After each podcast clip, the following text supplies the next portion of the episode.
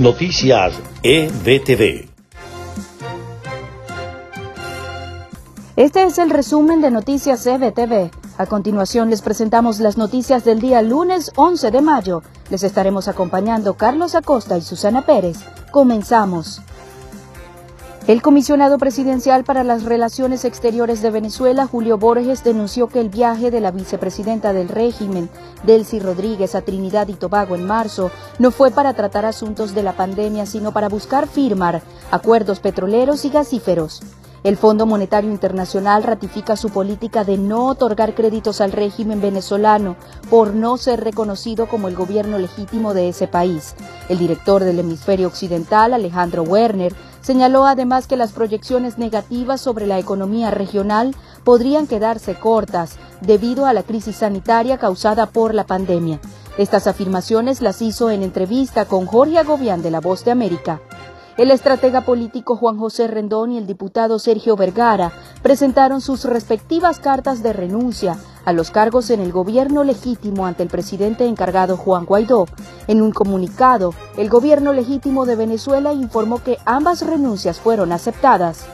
El consejero económico de la Embajada venezolana de Estados Unidos, Fernando Blasi, ratificó que el gobierno encargado no ha recibido ningún dinero sobre la ayuda humanitaria. Aclaró que todo el efectivo va dirigido directamente a los organismos de ayuda. Y en notas de Estados Unidos, el presidente Donald Trump aseguró que se están realizando aproximadamente 300.000 test al día en el país y anunció que su administración destinará mil millones de dólares para incrementar la capacidad de realizar pruebas para enfrentar la pandemia del coronavirus. Hay temor por casos de coronavirus en la Casa Blanca y es que con dos contagios de coronavirus en la misma semana, desde el gobierno de Estados Unidos se toman medidas para evitar que crezca el número de positivos dentro del recinto. Sin embargo, el presidente Trump ha generado controversia por su negativa a llevar mascarilla y una coalición de 18 fiscales estatales de Estados Unidos pidieron al Congreso que investigue a China por presuntamente ocultar información sobre la gravedad que representa el COVID-19. En una carta dirigida a líderes del Congreso, los fiscales señalan que el gobierno chino, supuestamente ayudado por la Organización Mundial de la Salud, parece haber engañado intencionalmente al mundo en los últimos meses.